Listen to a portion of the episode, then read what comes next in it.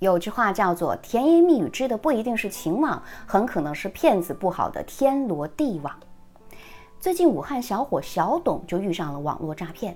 二零一八年，他通过社交软件认识了一个女孩小倩，对方啊声音甜美，照片动人，这让从未恋爱过的小董一下子就陷入了情网。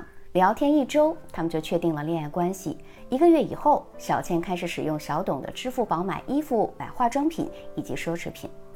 后来呢，他还多次以父亲生病、房屋装修、资金周转、婚礼筹备等等各种理由向小董借钱。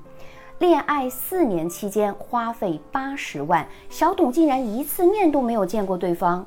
如果不是最后提分手之后，小倩还继续绑定小董的支付宝借贷，他还一直蒙在鼓里。可最离谱的是，说好的貌美如花的小倩，在警方找到之后，竟然是又丑又胖的离异大姐，而且同时还在网上跟多人保持恋爱关系。有人说啊，都什么年代了，还有人相信网上能找到真爱吗？但就新闻报道来看，这几年层出不穷的被骗事件多与恋爱有关。你以为是真爱来敲门，可对方其实就当你是提款机。那么我们该如何辨别网恋对象是否靠谱呢？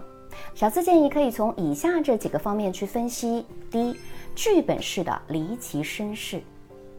如果你的网恋对象身份神秘，经常神龙见首不见尾，说起自己的身世啊，既曲折又离奇，生活不容易又上进，颜值高而且温柔，那你就要注意了。这些前面铺垫的诱惑极大的特点，很可能就是为以后诈骗埋下伏笔。那么，请赶紧的敲醒自己，生活不是电视剧，剧本再好也没有那么多霸道总裁爱上你。第二，金钱求助别轻信。正常的恋爱关系，对方呢一般都会爱惜自己的羽毛，聊天中不可能向你索要红包、分享链接，更不会跟你发生金钱上的往来。他们在刚刚认识的时候聊天会非常谨慎，不会主动透露个人信息或者经济状况。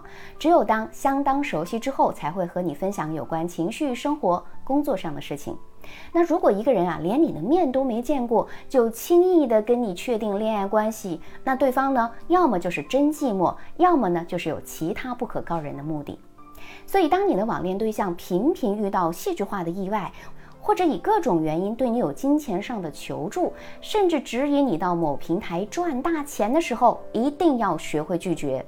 你不好意思拒绝，骗子就会非常好意思的掏空你的钱包。第三，面对面沟通是关键。网络上聊得再好，那也是虚拟的，看不见摸不着的，所以谈恋爱啊，一定要关线。有些骗子啊，会伪装得非常完美，让你不由自主就沦陷于情感陷阱之中。所以啊，在网恋的过程当中，要少沉溺于对方的甜言蜜语，多让你们的关系发生在阳光之下。只有你真正进入到了对方的生活圈子，认识到了他的亲人朋友，这才能算是真正的成为情侣。一旦在交往的过程当中，你发现对方有任何不正常的地方，一定要及时果断的断绝联系或者报警处理，以免让自己受到更大的伤害。